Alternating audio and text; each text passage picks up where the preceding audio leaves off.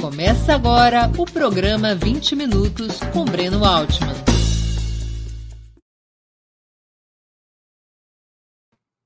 Bom dia! Hoje é 1 de abril de 2022, mas aqui, mesmo no dia da mentira, é sempre o dia da verdade. Estamos dando início a mais uma edição do programa 20 Minutos. Nosso entrevistado será Edgar Preto. Deputado estadual gaúcho e filiado ao Partido dos Trabalhadores, ele é o pré-candidato da legenda para o governo do Rio Grande do Sul. Antes de começarmos, quero pedir um pouquinho de paciência para o nosso imprescindível recado comercial. Opera Mundi sustenta-se principalmente graças ao apoio de seus leitores e espectadores. Há cinco formas possíveis para a sua contribuição. Você pode se tornar assinante solidário de Opera Mundi em nosso site com uma colaboração mensal permanente. Basta acessar o endereço operamundi.com.br barra apoio. Vou repetir, operamundi.com.br barra apoio. Segunda forma de contribuição. Você pode se tornar membro pagante de nosso canal no YouTube. Basta clicar na opção Seja Membro em nosso canal nessa plataforma. Essa opção está diante dos seus olhos. Basta clicar em Seja Membro e escolher um valor no nosso cardápio de opções. Terceira forma de contribuição. Durante a transmissão de nossos vídeos, você poderá contribuir com o Super Chat ou o Super Sticker. Normalmente, apenas as perguntas acompanhadas pelos Super Chats ou feitas por membros pagantes de nosso canal no YouTube são lidas e respondidas durante os programas ao vivo. Quarta forma de contribuição. Se você estiver assistindo o programa depois da sua transmissão, os nossos programas gravados, poderá contribuir com a ferramenta Valeu, valeu demais, estipulando um valor da sua vontade e possibilidade. Quinta forma de colaboração. A qualquer momento você poderá fazer um Pix para a conta de Opera Mundi, de qualquer valor que julgue adequado. Nossa chave nessa modalidade, nossa chave no Pix é apoie operamundi.com.br. Vou repetir, apoie.operamundi.com.br. A nossa razão social é última instância editorial limitada. Além dessas cinco formas de colaboração, lembre-se sempre de dar like, clicar no sininho e compartilhar nossos programas com seus amigos e em seus grupos. São ações que aumentam nossa audiência e engajamento, ampliando também nossa receita publicitária, tanto no site quanto no YouTube. Bom dia, Edgar. Muito obrigado por aceitar nosso convite. Uma honra ter sua presença no 20 Minutos. Bom dia, Breno. Um prazer enorme também. Estou muito honrado aí com o convite que a Opera Mundi me fez. Sei que são milhares de telespectadores, internautas que estão sintonizados aí conosco, contigo, então é um prazer muito grande, viu? Edgar, uma boa parte da nossa audiência gostaria de conhecer melhor a situação política do Rio Grande do Sul. Afinal, quem é Edgar Preto? De onde veio e para onde vai? Fui jovem rural, Breno, até os meus 15 anos. Sou do interior de Miraguaí, uma pequena cidade lá na divisa com a Argentina, onde o mapa do Rio Grande do Sul faz o horizonte. É de lá que eu venho. Saí de lá com 15 anos, deixei a condição de jovem da roça para acompanhar o meu saudoso pai, o Adão Preto, um pequeno agricultor, que em 1986, por uma decisão da sua categoria, sua classe, dos agricultores, definiram que iriam escolher um dos seus para fazer a nova Constituição aqui do Rio Grande do Sul. E a chamada naquela época, Breno, era: nós vamos agora fazer com que um dos nossos largue a enxada e pegue a caneta. E o meu pai, que nunca tinha concorrido a nenhum cargo eletivo, foi o escolhido meu pai se formou um militante social junto com a sua categoria, criou consciência junto com os seus e se filiou no PT. É, a origem dele era PDT, era brisolista, e definiram que era um candidato com perfil novo, um novo partido e uma nova mensagem. E eu, naquela época, eu já percorri o Rio Grande do Sul, ainda criança, segurado na mão pelo meu pai e pela minha mãe, a dona Altília, que os dois eram militantes sociais. O meu pai do movimento sindical foi um dos fundadores do MST, Movimento dos Trabalhadores Rurais Sem Terra. mesmo tendo terra, meu pai tinha um pequeno pedaço de terra de 22 hectares. O que, que ele plantava?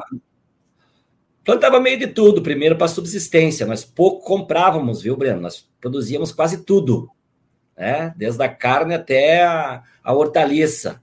E, e, o excedente nosso, meu pai criava, criava porco, meu pai produzia milho, produzia soja. Meu pai não, nós éramos em nove, então era um mutirão todos os dias, né? Isso e... quer dizer seu pai, sua mãe e sete filhos? Oito filhos. Oito filhos. E o final fechou em nove. Mas lá naquele recanto nasceram oito. Apenas o último que nasceu lá em Miraguaí foi no hospital. Os demais nasceram da parteira. Minha avó, a dona Florentina, foi a minha parteira. E eu percorria já o Rio Grande do Sul quando eu era criança, porque o meu pai ele na sua caminhada de mobilização dos agricultores, acho que também porque na nossa região a tradição da sanfona, da gaita para nós aqui era muito forte, viu, Breno? Meu pai descobriu que era Vocês poeta. chamam de gaita é a gaita simples ou é a sanfona mesmo? Sanfona, a gaita pianada, né? É. Meu pai vendeu uma porca e comprou uma, gaita uma... É a gaita de lábio, é a sanfona. É, é o sanfona. acordeon, como se diz aqui. É, isso aí. Meu pai vendeu uma porca e comprou a gaita. E no brick que ele fez, ele deu mais um leitão, filho da porca, para o dono da gaita ensinar ele a tocar gaita. Dois meses depois, meu pai era gaiteiro, aprendeu a tocar gaita muito rápido e começou a fazer poemas, fazer versos, fazer poesia, trovas. E eu era o companheiro de trova do meu pai. A trova que a gente chama os versos de improviso. Claro que ele fazia os versos e eu, eu ensaiava, eu decorava e peregrinava ao Rio Grande, porque os versos de trova que eu fazia com meu pai contava justamente, Breno, a realidade que vivia o agricultor. O filho e a filha que não podiam ficar com o pai e com a mãe porque não tinham terra e tinham que vir buscar oportunidades nos grandes centros. Eu comecei nessa jornada quando eu tinha oito anos. Quando eu fiz dez anos, eu vim a Porto Alegre acompanhar o meu pai em um dos comícios pelas diretas já. Fizemos uma trova, aquela trova para mais de 100 mil pessoas aqui na esquina democrática em Porto Alegre. Primeira vez que eu vim em Porto Alegre, eu vi aquele mar de gente que nunca Você mais saiu da, da minha cabeça. É? Você ainda lembra da trova daquele dia? Lembro todas as frases. Dá um, um pouquinho para nós. Começava eu, eu começava o, o desafio. Meu pai sempre foi alegre, bem disposto e divertido. De um certo tempo para cá, tem andado aborrecido se não é segredo, me conte o que tem lhe acontecido. E o velho Adão respondia: O que tem me acontecido, te respondo direitinho. Tô pensando em teu futuro, já está ficando um mocinho. Tô pensando em teu futuro. Tudo com muito carinho. Já estou ficando mocinho, motivo de se alegrar. Eu tenho dois braços fortes e já posso lhe ajudar. Eu quero um pedaço de terra onde eu possa plantar. Aonde podes plantar, perdoe, meu filho amado. É exatamente o motivo que me deixa encabulado. Tu vai ter que ir para a cidade para trabalhar de empregado. Para trabalhar de empregado, eu quero ser um agricultor, quero trabalhar na terra, embora custe suor, quero plantar e colher, quero ser igual ao senhor. e assim ia, tinha mais dois ou três versos. Mas era uma mensagem, viu, Breno? Era uma mensagem que. Era um quadro, era uma, uma mensagem que falava do sentimento do, do, do povo naquela época, né? Então, movimentos sociais surgindo, sendo construído, uma boa parte, para orgulho nosso, dos movimentos sociais, especialmente do campo, nacionalmente, tiveram suas origens aqui. E o Velho Adão foi um semeador dessas organizações. Não sei se você está vendo esse quadro aqui atrás. Enxerga, vendo? Estou vendo, sim. É, aqui estou eu com Adão Preto, 1982. Eu é aquele guri ali, de buenazinho, meu pai estava segurando o microfone, e eu fazendo esses versos que eu te falei aqui, no acampamento da Encruzilhada Natalina, 1982, lá em Ronda Alta. Que é o marco original do MST, né? Marco original da luta pela terra, organizado pelo MST. Então eu venho de longe, viu? E só fui candidato em 2010, agora para puxar a história um pouco mais para perto, porque meu pai né, faleceu em, 2009 e, e aquele coletivo que sempre o acompanhou se reuniu tendo a coordenação do Olívio Dutra, que na época era o presidente do PT, que era um grande, grande amigo do meu pai, que é meu amigo hoje, que é meu conselheiro político. E Olívio Dutra, naquela roda, deu uma torcida no bigode e disse: Olha, gente, o Adão merece que a gente continue a sua luta no parlamento e nas lutas sociais. Vamos escolher um dos nossos aqui, tem que levar a bandeira do Adão, carregar essa bandeira. E foi meio que automático, viu, Breno? Eu fui escolhido, então, para aquele coletivo para ser o candidato em 2010. Minha primeira eleição também nunca tinha concorrido, como candidato a deputado estadual. Fui eleito mais votado do PT aqui com 69 mil votos. Elegemos o Tarso Gera no primeiro turno Aliás, o encontro que escolheu o Tarso para ser nosso candidato se chamou Encontro Deputado Adão Preto. O Tarso foi escolhido também por unanimidade, foi eleito governador, eu fui eleito deputado e o Tarso já me desafiou. Eu fui líder da bancada do PT, com 14 deputados aqui dos 55. Tive muito presente ajudando o Tarso a constituir as principais políticas que nós implementamos naquele momento. Depois, em 14, fui reeleito 18 fui reeleito e todas as eleições, como diria o velho Adão, Breno, não para me gavar, mas eu sou mais votado aqui do PT na Assembleia Legislativa e tive a oportunidade de ser o presidente da Assembleia em 2017, naquele tempo conturbado já da política, já havido golpe contra a presidenta Dilma, nós as voltas né, na proteção de defesa do presidente Lula, Lula inocente, Lula livre, é, e naquele clima, nós perdendo já bom, os melhores, mais importantes espaços políticos que nós havíamos conquistado. Eu fui presidente da Assembleia, fui votado. É, somente um voto, somente um do voto dos 55, não, não tive aqui na Assembleia. É, e fui eleito presidente da Assembleia. Eu acho que a partir dali, o Rio Grande do Sul, especialmente é, partidos da direita, meus colegas, aqui do Rio Grande do Sul passaram a me conhecer um pouco melhor, porque naquela confusão toda, como é que vai ser agora o poder legislativo do Rio Grande do Sul entregue para alguém que tem a origem do Edgar, pai dele fundador do MST, ele tem esse vínculo estreito, o que, que vai virar o parlamento? A chamada era, vai virar uma bagunça, vai virar uma esculhambação. E eu vim com esse compromisso, assumi o parlamento e tive a oportunidade, Breno, e queridos amigos e amigas que nos acompanham, acho que fui o presidente da história do Rio Grande do Sul, da Assembleia, que mais causa teve por unanimidade. Eu consegui unir a Assembleia Legislativa em vários momentos, entre elas, quando nós nos unimos aqui para defender o orçamento das universidades. Foi aqui do Rio Grande, a partir de uma relação estreita que eu tenho com as universidades federais, os institutos federais, que nós formamos um movimento para a recomposição do orçamento que estava contingenciado naquele momento, pelo Temer já. Tivemos uma vitória, virou um movimento nacional unimos aqui a Assembleia para defender o Rio Grande, buscar o que, a, o que a União nos deve, a partir das perdas acumuladas da Lei Candir, que é uma lei é, formulada lá em 1996, Fernando Henrique Cardoso e Antônio Brito, é, para compensar a União, para ser mais vantajoso a exportação, é, foi instituída a Lei Candir, e os estados exportadores que exportam produtos sem industrialização não cobram mais ICMS desde então, Brano. E nós acumulamos, não é um prejuízo, mas deixamos de arrecadar em função daquela lei 69 bilhões de reais. E hoje nós temos uma dívida que quase que inviabiliza economicamente o Rio Grande. Veja você, nós contratamos essa dívida por 9 bilhões e meio aqui para o Estado. Nesse mesmo momento, 86. De lá para cá, nós já pagamos 35 bilhões e devemos 70 bilhões. Então é uma dívida que, além de injusta, ela é impagável. E eu quero ter a oportunidade de conversar com o futuro presidente do Brasil, querido Lula, sobre essa relação federativa, especialmente aqui com o nosso Rio Grande. Eu tenho certeza que nós vamos estabelecer uma nova relação. Rio Grande do Sul não pode mais andar de joelho, não pode fazer o povo gaúcho pagar essa conta amarga. Nós temos que haver uma compensação. Afinal de contas, nós somos um Estado muito importante para a federação, um Estado que produz muito, né? Contribui enormemente para o PIB nacional. Eu tenho certeza que nós vamos estabelecer um novo momento, viu? Edgar, tua candidatura está consolidada ou o PT ainda poderia abrir mão para o PSB, que vinha exigindo apoio a Beto Albuquerque?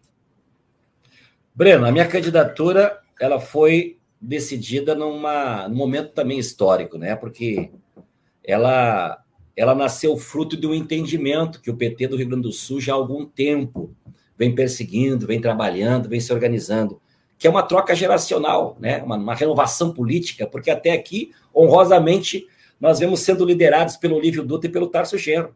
Os dois nomes que sempre, em nosso nome, desse coletivo do PT e do campo progressista, disputaram é, especialmente o cargo de executivo aqui no Estado. Os dois foram nossos do, do, uh, governadores. Né?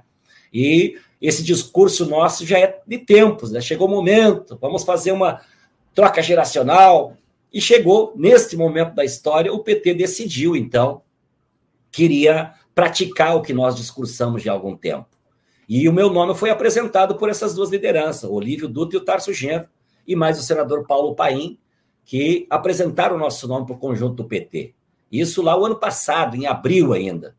E a partir dali, né, como já estava meio consensuado com as nossas correntes internas, sabe que nós temos nós temos um histórico de exercitar na plenitude a democracia interna. Muitas vezes a gente gasta mais energia entre nós, debatendo, discutindo, para achar o caminho, né, do que depois enfrentando propriamente os adversários. Nós aprendemos. O MDB agora do Rio Grande do Sul tentou imitar o PT com as prévias e não consegue mais se achar, não sabe como sai dessa agora, porque inventaram as prévias, como não são acostumados a exercer a democracia interna, virou uma brigaçada que ninguém mais se entende.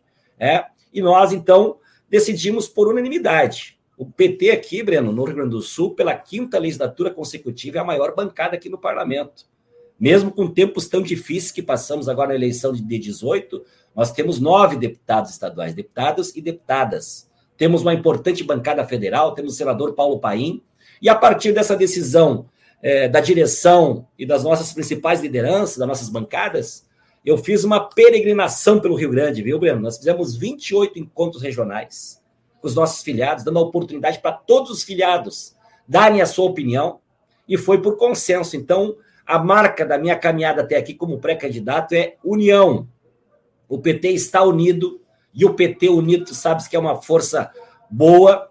Todos os setores que sempre nos acompanharam, setores que se organizam em partidos ou que não se organizam em partidos políticos, mas que são progressistas, que são antifascistas, que são defensores da democracia, nós já conversamos, estão muito fechados conosco. Então, a minha candidatura, minha pré-candidatura, Breno, está muito consolidada aqui. Obviamente que a gente não deixa de conversar com todo mundo. Eu estou com uma das principais tarefas organizar o maior e mais potente palanque para o presidente Lula aqui no Estado. Se depender do PT, nós teremos já no primeiro turno uma frente maior. Eu tenho conversado muito com o PDT, viu? Em que pese ter um candidato nacionalmente, aqui ainda não definiram. Tenho conversado com a direção, tenho conversado com o pré-candidato, tenho conversado com as lideranças nas regiões. E sinto, viu, Breno, que tanto a base petista como do PDT já gostaria de estar junto aqui no Estado no primeiro turno. Nós configuramos aqui na Assembleia a base de, eh, a base de, de oposição ao Eduardo Leite, tem o PT, o PDT e o PSOL, porque o PCdoB não tem representação nessa legislatura. E o PSB é. participa do governo Leite, né? O PSB participa do governo Leite. Eu represento uma candidatura alternativa, aqui um projeto alternativo, Breno. Mas óbvio que nós queremos ter o PSB junto. Eu já conversei, inclusive, com o próprio Beto Albuquerque, que tem uma relação muito fraterna desde sempre e já declararam apoio ao presidente Lula. Então, se depender é, do PT do Rio Grande do Sul, nós teremos o PSB também já no primeiro turno. Nós sabemos o tamanho da responsabilidade. Agora, como poderia o PDT estar junto com o PT na eleição para governador, tendo o Ciro como candidato a presidente? A sua campanha teria que ter duplo palanque presidencial? Nós não temos nenhuma possibilidade de não ser um palanque exclusivo para o presidente Lula aqui no Estado. Né? Então, acho que essa é justamente um dos complicadores de estarmos juntos no primeiro turno, porque o PDT aqui, claro, também tem um grande compromisso com o PDT nacional, como tem um pré-candidato nacional. Esta é a dificuldade, viu, Breno? Mas eu vejo é, com muita esperança ainda a possibilidade de, enfim, estarmos juntos. Se não for no primeiro, será no segundo turno. O PCdoB e o PV já estão federados conosco nacionalmente, já está decidido. Aqui nós já estamos conversando para a formação da coordenação de campanha comum, é, para o palanque do Lula, para a nossa eleição. Tenho conversado bastante com o PCdoB, com o PV, é, com o próprio PSOL, viu? O PSOL tem pré-candidato também aqui, mas Pedro nacionalmente, Ruas, né? como se organiza para estar com o Lula no primeiro é o Pedro Ruas, Breno. Pedro Ruas é um, uma grande figura, foi meu colega deputado quando eu fui presidente, ele esteve comigo também, ajudou muito aqui na Assembleia Legislativa. Pedro Ruas é o pré-candidato do PSOL. Mas agora, antes da, da nossa entrevista, vou revelar para ti em primeira mão. Me, me ligou aqui o, o meu amigo Juliano, presidente nacional do que PSOL. Que é gaúcho também, né? Que é gaúcho. Teve que dizer a ele, vou conversar com o Breno, depois eu te atendo, presidente. Então, estamos conversando bastante, viu, Breno? Não falta do PT, vontade de organizar essa frente aqui no Estado. Não sei o tamanho do primeiro turno, porque cada partido tem o seu, seu calendário, essas questões internas, mas o certo é, tem uma vontade de reconstrução também do nosso Rio Grande. A esperança que permeia o nosso Brasil também está soprando aqui nos nossos pampas, viu? Quem poderia Nós... ser teu candidato a vice e o candidato ao Senado? O candidato. Breno, me desculpe que eu não escutei. Chegou agora um protesto aqui na frente do Palácio Piratini que começou o som bem alto. É bom. Quem que poderia ser teu, o candidato a vice na tua chapa e quem poderia ser o candidato ao Senado? Olha, eu fiz um convite, nós fizemos um convite à Manuela Dávila para ser a nossa candidata a senadora. Minha grande amiga também, que foi minha colega deputada. Ela concorreu a prefeita aqui em Porto, a prefeita aqui em Porto Alegre, e eu tive, Breno, na frente das articulações no PT, para que o PT abrisse mão da cabeça de chapa para termos a Manuela nos representando. E foi, na minha opinião, uma decisão acertada. Nós fomos para o segundo turno, nós quase ganhamos a eleição. A Manuela continua sendo um grande nome da política gaúcha. Foi nossa candidata a vice-presidente na chapa com a Haddad. Eu fiz o convite a ela e ela está dialogando com o seu partido, ela é também muito partidária e diz que vai nos responder nos próximos dias. Então tem essa possibilidade. Tem o próprio PV, então, que já está declarado a nossa chapa, que tem é, também conversado nesse sentido, mas vamos aguardar. Cada coisa no seu tempo. Para nós aqui é muito importante esse tempo agora, dessas próximas semanas, para a gente ver se outros partidos a gente consegue trazer conosco para essa frente já no primeiro turno, para fazer, quem sabe, a indicação do candidato ou da candidata a vice. Certo é que tá, estamos em plenas conversações aqui, vamos ter uma chave. A aliança, a aliança que está sendo formada é a aliança entre o PT, o PCdoB, o PV, que vão estar juntos na federação, e eventualmente mais o PSOL, o PDT e quem sabe o PSB.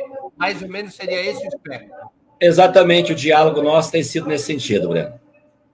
Com a renúncia do Eduardo Leite, eh, Edgar, quem deverá ser o teu adversário principal nas eleições de outubro?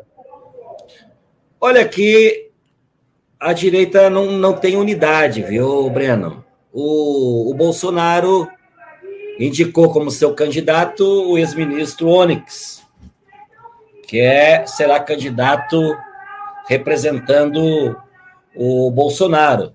Mas o Luiz Carlos Reis, senador bolsonarista, negacionista também, vide a sua postura na CPI da Covid, defensor da cloroquina, desprezador da ciência, é, ele também se coloca como representante do, do capitão, do Bolsonaro.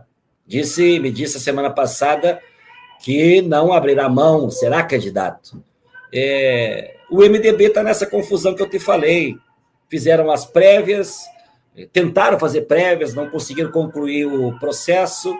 Agora, semana passada, indicaram um pré-candidato, mas já está uma briga dizendo que não valeu aquela decisão, porque tem que ser na convenção, e tem um outro cidadão do MDB aqui que se apresenta também vai disputar nas convenções. Então, não será possivelmente o candidato do governo. O Eduardo Leite renunciou ontem, uma decisão histórica, nunca aconteceu no Rio Grande do Sul, um governador abandonar o posto de governador para nada, a não ser, quem sabe, ainda disputar, quem sabe dar um golpe em quem ganhou as prévias nacionalmente, que foi o Dória, né? não sei se é essa expectativa, e o governador pode fazer o que ele quiser, viu, Breno? O certo é que ele, passou, ele deixou de governar o Estado. Desde quando começou a disputa das prévias com Dória em São, de, de, de São Paulo, o nosso Rio Grande ficou sendo governado só pela televisão e pela internet. Totalmente desassistido, totalmente distante o governo da realidade da população. Então, com a renúncia dele, quem se coloca como seu representante para ser candidato é o vice-governador, que é o doutor Ranolfo, delegado. Também do PSDB, ele? Também migrou para o PSDB, antigo PTB, migrou agora para o PSDB e se coloca como pré-candidato representando o governo do Eduardo Leite. Então, os próximos dias certamente serão de muitas conversas, não só entre o nosso campo, mas no campo adversário. O certo é que o PT está muito unificado. Na última eleição, Breno, para os nossos queridos amigos aí compreenderem, O, o Haddad fez aqui no Rio Grande 21% dos votos, naquele momento tão difícil, 2018, que eu avalio como um dos piores momentos do PT. O Miguel Rosseto, que foi nosso candidato a governador, fez 17%. Senador Paim fez 17%. Nossa bancada estadual fez 17%. Então, acho que esse é um piso mínimo que o PT tem. Nós, sozinhos, né, nós configuramos essa, essa margem aqui é, na preferência dos eleitores. Agora o PT está unido, né, estamos formando já essa frente com antecedência e o nosso candidato será o presidente Lula. O Lula, em todas as pesquisas feitas aqui no Estado, ele aparece em primeiro lugar. As pessoas do Rio Grande, Breno, é, compreenderam que foi uma venda de ilusões. Aquela história que bastava tirar o PT do poder, que os problemas do mundo seriam resolvidos. Muitos trabalhadores, muitos mesmo, caíram naquele canto da sereia e acharam que era verdadeiro, que bastava tirar o PT do poder, que a sua vida ia melhorar. E as coisas pioraram e pioraram muito, muito. O Rio Grande do Sul, Breno, para os nossos amigos compreenderem, o Rio Grande é o local brasileiro que o ano passado ficou todo ano sendo o local que a comida custava mais caro.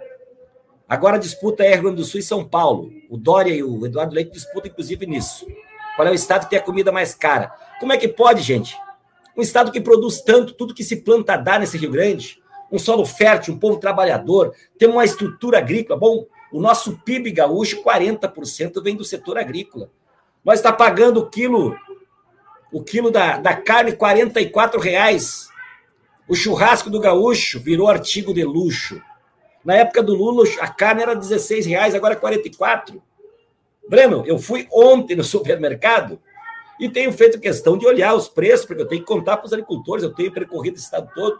Um pé de alface, R$ 6,90.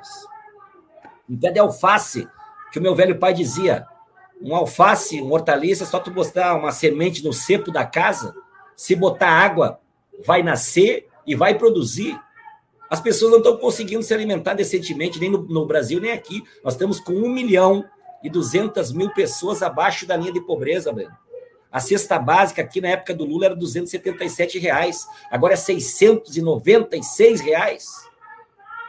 Mais a crise dos combustíveis, 18% aumento do, da, da, da gasolina, 35% aumento do preço do diesel vai encarecer no frete 40%.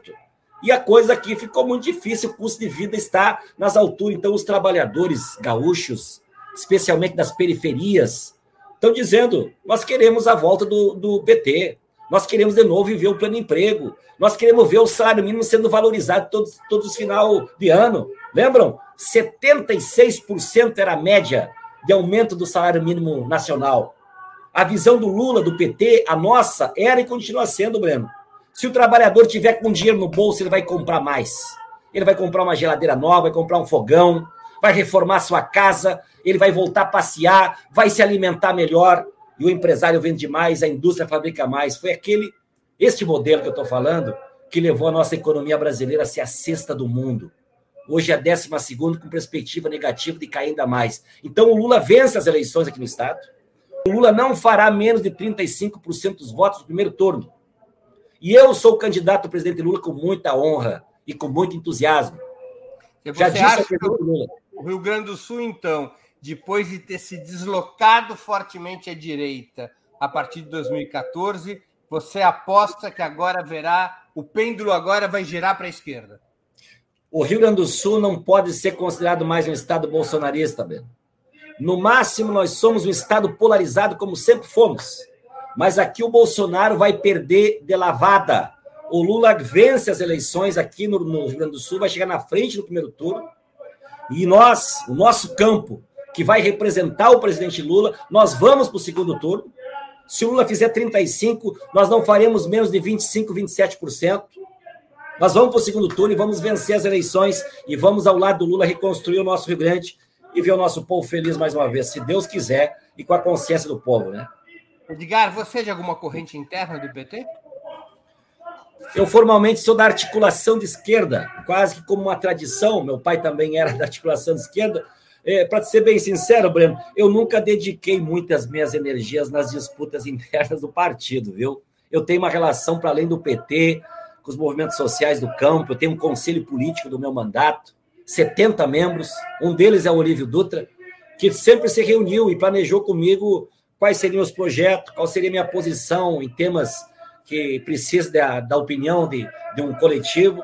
E é por ali que sempre eu, eu me guiei. Mas formalmente no partido eu sou da articulação de esquerda. Mas todas as correntes internas né, declararam apoio a nós, então estamos bem unidos aqui, todo o nosso PT. Antes de continuarmos, eu gostaria de anunciar o 20 minutos de segunda-feira. É, o 20 minutos de segunda-feira, dia 4 de abril, às 11 horas. A entrevistada será bailarina, apresentadora de TV e radialista Lola Melnik. O tema de uma russo-ucraniana com amor. Nascida em Odessa, na Ucrânia, Lola naturalizou-se russa e mora no Brasil desde 2009, trabalhando em diversos programas da televisão brasileira. Formada em Direito, ela é uma testemunha importante e uma estudiosa das relações entre os dois países, Ucrânia e Rússia. Para quem quiser entender o conflito atual a partir de alguém com evidente lugar de fala, essa oportunidade é imperdível. Aproveite também para pedir novamente que vocês contribuam financeiramente com o nosso projeto. Lembrem-se, há cinco formas de fazê-lo. A primeira é a assinatura solidária em nosso site, operamundi.com.br barra apoio. A segunda é se tornando membro pagante de nosso canal no YouTube. A terceira é contribuindo agora mesmo com o Superchat ou Super Sticker. A quarta é através da ferramenta Valeu, valeu demais por assistir programas gravados. A quinta é através do Pix. Nossa chave é apoie.operamundi.com.br. Vou repetir, apoie.operamundi.com.br. Nossa razão social é última instância limitada. Quero também informar que estamos com uma promoção especial para quem fizer uma assinatura solidária de Opera Mundi. Os primeiros 50 assinantes dessa promoção receberão um dos famosos e charmosos bonés do Movimento dos Trabalhadores Sem Terra, o MST. O brinde vale para quem fizer assinatura anual de qualquer valor ou mensal de pelo menos 48 reais a gente está comprando o boné diretamente do movimento, ou seja, um boné legítimo do MST. Os recursos vão para ajudar o movimento. A assinatura solidária pode ser feita no endereço operamundi.com.br barra apoio. Vou repetir, operamundi.com.br barra apoio.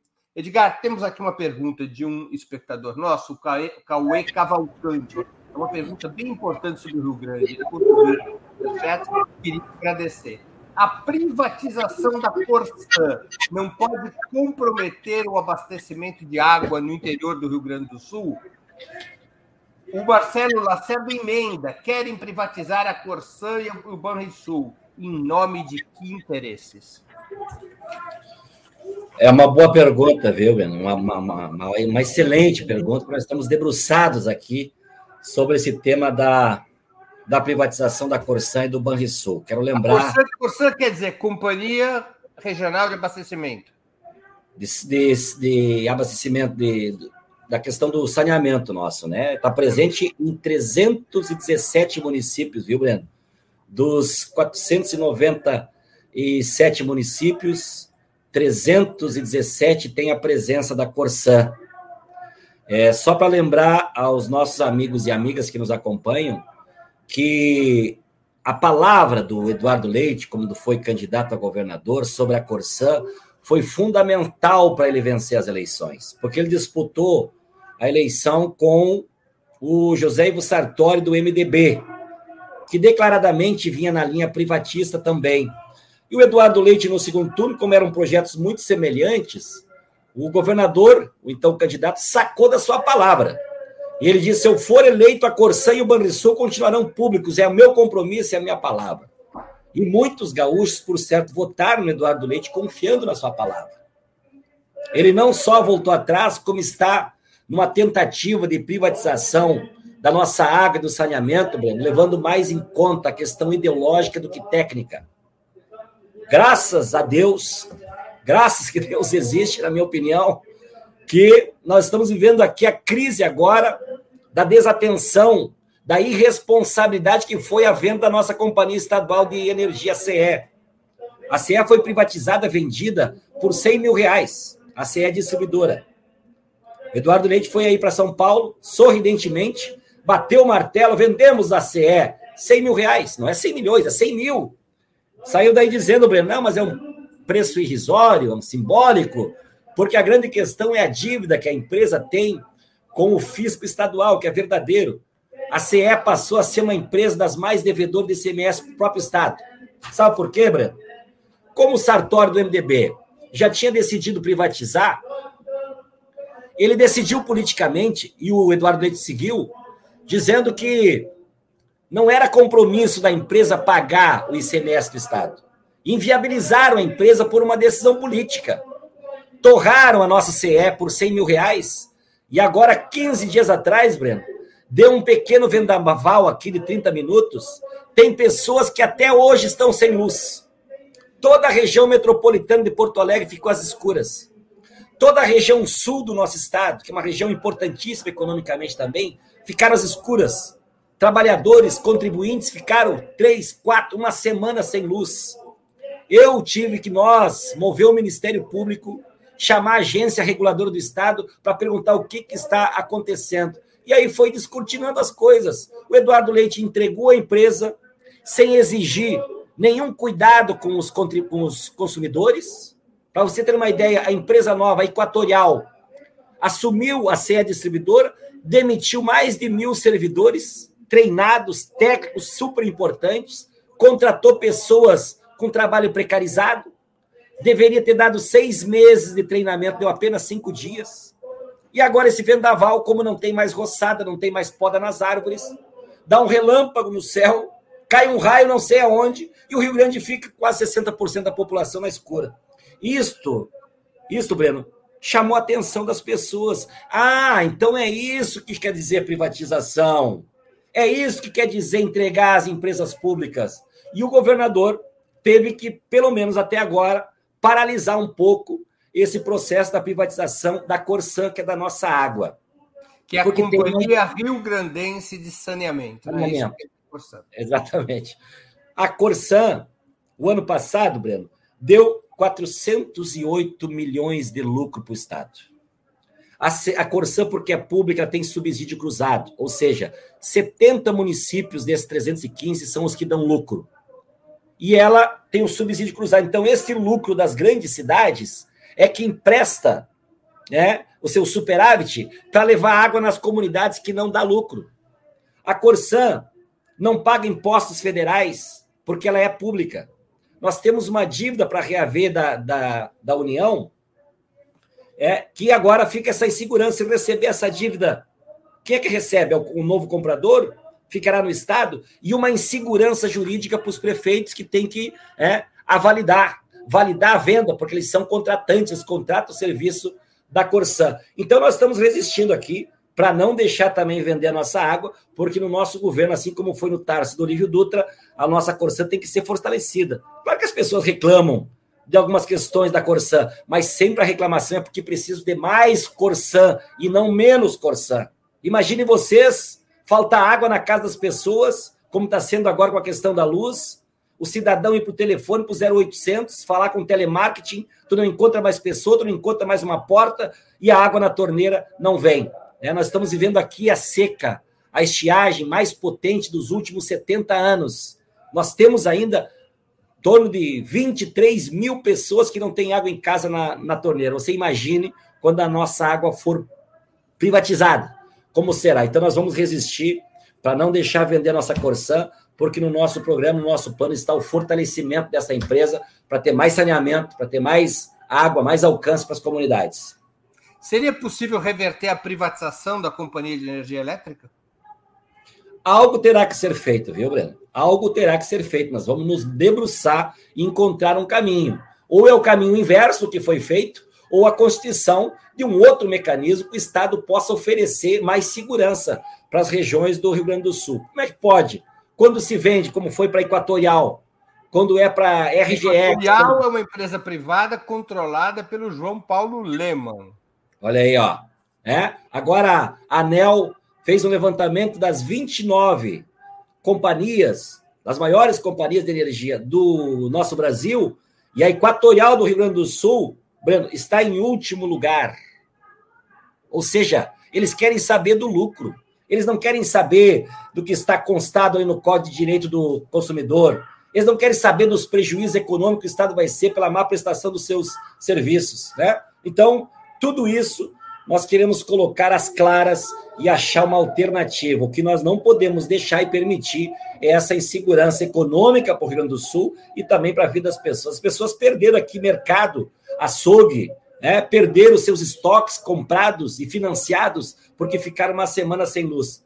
E a pergunta fica: cadê o governo do Estado? Cadê a agência que regula? Teve que nós chamar ela no Ministério Público para dar explicações e chamar atenção. Agora tem um processo já no Ministério Público andando, e nossa bancada, junto com o PDT e o PSOL, começou a semana passada a coleta de assinaturas para termos uma CPI para trazer respostas sobre esse descaso da Equatorial que comprou a nossa CE por 100 mil reais.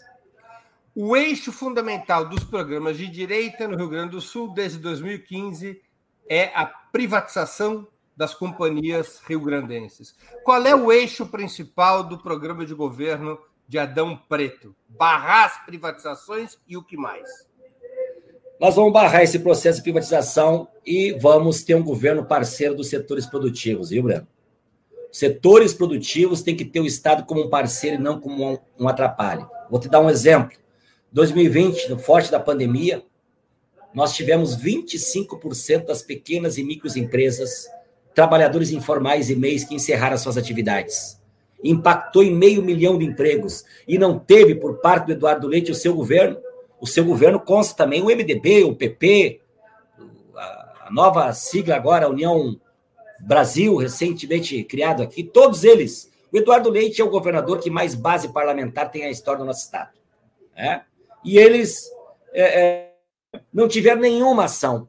Mesmo tendo esse impacto violento no emprego das pessoas, não teve nenhuma ação. O nosso partido, a nossa bancada aqui, que protagonizou uma proposta redonda, tecnicamente e necessária.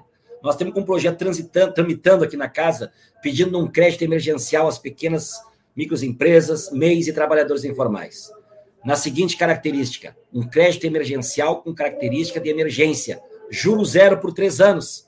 E principalmente o mecanismo que nós estudamos e colocamos nessa proposição, que é o fundo de aval garantidor, que mesmo aquele pequeno empresário endividado, que não tenha como garantir com uma, um financiamento, porque não tem avalista, porque não tem garantia de renda, não tem bens, ele possa acessar esse recurso. Então, a constituição do fundo de aval garantidor seria o Estado avalizando cada um desses contratos, para a gente voltar ver as empresas funcionando ou não deixar fechar as portas de quem continua aberto para a gente voltar a ter emprego. A nossa produção industrial caiu quase cinco pontos no ano passado. Nós estamos num processo de desindustrialização vergonhosa, sabe por quê? Estamos utilizando os nossos portos aqui, que é uma estrutura de excelência que o Rio Grande tem, para mandar para fora daqui, basicamente, soja, madeira e boi vivo o nosso porto de, de, Rio Grande, toda aquela política oceânica que tínhamos. Lá nós chegamos a produzir navios no governo do, do, Lula. Criamos 20 mil vagas de emprego só na cidade de Rio Grande. Hoje, toda aquela estrutura, que é imensa, está servindo para mandar para fora daqui esses três itens, sem nenhum processo de industrialização aqui no nosso estado. No governo do Tarso, o nosso Sul, que é um estado, nós temos um banco público aqui, altamente lucrativo, que se não tem política para a indústria, como tinha na época do Tarso, é porque não tem vontade política. Quando o Tarso ganhou a eleição da Ieda Cruzius, a carteira de crédito do nosso banco era 17 bilhões. Quando o Tarso encerrou, era 39 bilhões de reais a nossa carteira de crédito. Recurso principalmente para os setores produtivos, para a indústria, para o comércio, agricultura. O nosso banco servia como instrumento para induzir o desenvolvimento regional, para diminuir a desigualdade social. E é isso que nós vamos fazer, Breno. Nós vamos colocar a estrutura do nosso Estado, que não é pequena, a serviço dos setores produtivos, para arrecadar mais. E com isso, a gente poder cuidar mais das pessoas. Quero dizer para você: se eu tiver a honra, se eu tiver a oportunidade de ser governador desse Estado, eu vou garantir que nenhuma mãe, nenhum pai vai dormir de noite sem saber se no dia seguinte terá comida para colocar para os seus filhos na mesa. É inadmissível um Estado como o nosso conviver com a fome. Nós temos condições de viver de novo aqui o plano emprego, ainda mais emparcerado com o presidente Lula. Voltar a ter política de habitação, voltar a ter política de proteção às mulheres. Os feminicídios só aumentam aqui no nosso estado, Breno. O ano passado, 97 mulheres perderam suas vidas porque são mulheres vítimas de feminicídios. Eu tenho um compromisso na luta pela igualdade de gênero. Primeiro candidato do PT do Rio Grande do Sul, Breno, que tem na sua coordenação da pré-campanha paridade. A metade são homens e as metades são a metade é mulher. Pela primeira vez, o PT convidou LGBTQIA+, a todos os movimentos que organizam aqui a resistência contra a, questão é, racial, é, foram convidados para compor a nossa coordenação de, de, campanha.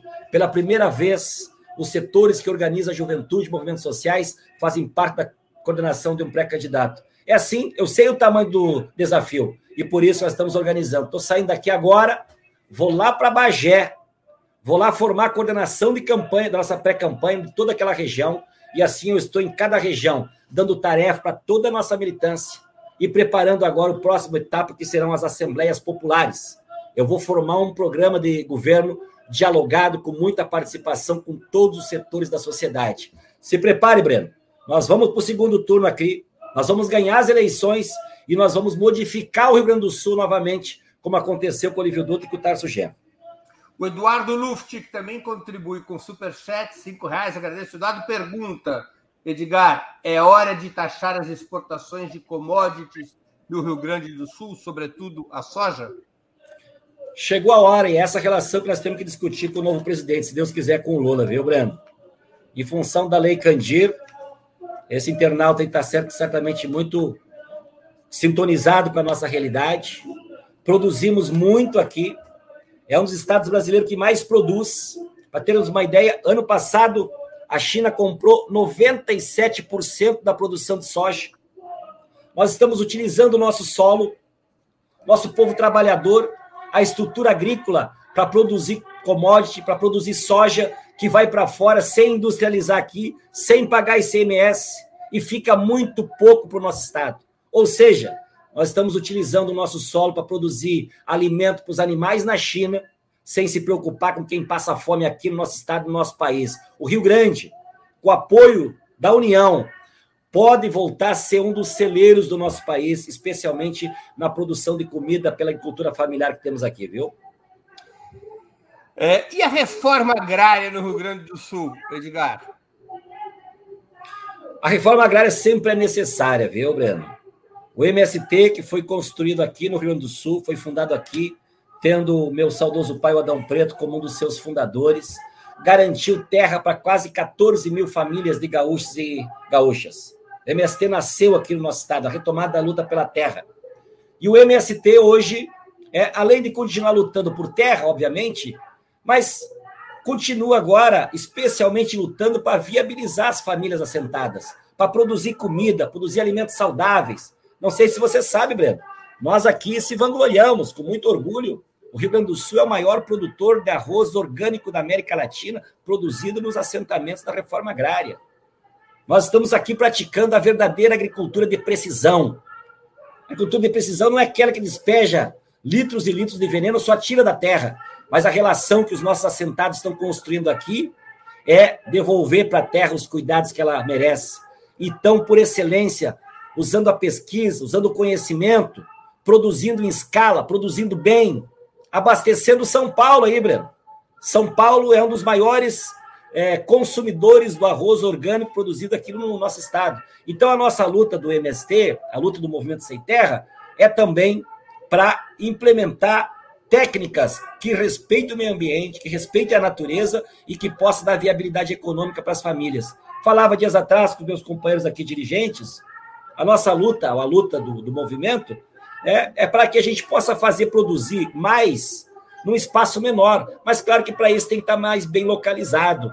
Tem tantos vazios urbanos aqui ao redor de Porto Alegre, ou mesmo na nossa capital, Breno, que nós queremos utilizar para fazer hortas comunitárias. Nós queremos utilizar vazios urbanos, inclusive públicos, para botar as famílias que vieram do interior, que passam na cidade, produzir, tirar dali o seu sustento. Então, assentamentos, é, ou assentamentos coletivos em pequenas áreas perto da cidade, com política de acompanhamento, de assistência técnica, garantindo a compra institucional, botar na merenda escolar produção limpa, sadia, alimentação boa, né? Isso que vai viabilizar a reforma agrária também aqui no nosso estado. Mas, obviamente, nossa expectativa é que a nível nacional volte a ser prioridade a questão da aquisição de terras, mas principalmente é fazer produzir, produzir bem, ter programas sociais novamente, com financiamento, com juro barato, para que a gente possa voltar a alimentar nosso, nosso país. É o, foi os assentados da reforma agrária, viu, Breno? Que trouxeram aqui para as periferias solidariedade, quando Eduardo Leite e o Bolsonaro abandonaram o nosso povo. Foram toneladas e toneladas de comida que o MST, que a agricultura familiar, que as nossas cooperativas distribuíram aqui na região metropolitana. Não para fazer esmola, dividindo o que a gente tem, fazendo o que o governo não faz, e com isso também fazendo um trabalho pedagógico de conversação, de diálogo com as periferias da nossa capital. Edgar, nós estamos chegando ao fim da nossa conversa e eu queria te fazer duas perguntas que sempre faço a nossos convidados e convidadas antes das despedidas. Aliás, no seu caso, não são duas perguntas, são três. A primeira delas, Grêmio ou Colorado? Eu sou do Grêmio. Meu Grêmio não está bem, mas eu sigo firme aqui, Breno. Não me entrego. Não está bem é modéstia, né? Vai melhorar. Não está bem é modéstia. Tá certo. E, e, o Olívio é colorado, e o Tarso também. O Olívio Dutra é colorado, ninguém é perfeito, eu sempre digo para ele, né? O Tarso também é colorado. O Tarso é colorado. O Tarso eu não, não tenho certeza. Mas se é colorado, é um colorado meio escondido, eu acho. O Olívio é, Dutra. Ele não é tão fanático quanto o Olívio. É, o Olívio Dutra é, é um vermelho caminhando na, na rua. É a meia, é o boné. Você será o primeiro governador gremista do PT. Primeiro governador gremista do, do PT. Gremista igual o João Pedro Stedley. João Pedro Stedley, gremista dos quatro costados, também não se entrega nunca. As duas perguntas que eu sempre faço. Qual livro você gostaria de sugerir aos nossos espectadores e qual filme ou série poderia indicar a quem nos acompanha? Breno, eu li, eu li o livro do, do José Faleiro, que é meu amigo e meu vizinho aqui na periferia de Porto Alegre, na Lomba do Pinheiro, Os Supridores. É um livro excepcional, uma linguagem muito direta, uma linguagem nova. É o Faleiro tem se configurado aí como uma dos principais novos nomes da literatura brasileira, e é um livro que eu, que eu super indico, viu? E a série que eu assisti também gostei muito é Pode Me Chamar de Francisco, que é a história a história do, do padre né, de, de, de Buenos Aires, que hoje é esse santo, santo homem, que é o nosso Papa Francisco. Acho que para este momento é uma boa recomendação. Pode me chamar de Francisco. É a série que eu assisti, uma das últimas, e fiquei apaixonado, viu, Breno? Edgar, eu queria agradecer muito pelo teu tempo e por essa conversa tão interessante informativa e te desejar muito boa sorte na campanha. Obrigado por ter aceito o nosso convite. Muito obrigado também pela oportunidade, um honroso convite que o Opera Mundi me fez. Estou sempre à disposição e acompanhe a nossa movimentação e que os próximos capítulos serão mais interessantes ainda, viu, Breno? Nós vamos vencer as eleições aqui, se Deus quiser. Grande abraço, viu? Obrigado. Boa sorte. Também agradeço a todos e todas que assistiram esse programa, em especial aqueles e aquelas que puderam fazer contribuições financeiras ao nosso site e ao canal de Ópera Mundi no YouTube. Sem vocês, nosso trabalho não seria possível e não faria sentido. Um grande abraço a todos e a todas. Bom final de semana. Para assistir novamente esse programa e a outras edições dos programas 20 Minutos, se inscreva no canal do Opera Mundi no YouTube.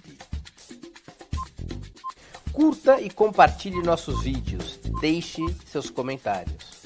O jornalismo de Ópera Mundi é mantido com o seu apoio. Faça uma assinatura solidária em www.operamundi.com.br. Com um pequeno valor mensal, você nos ajuda no desenvolvimento de um jornalismo independente e de qualidade. Obrigado pela audiência e até a próxima.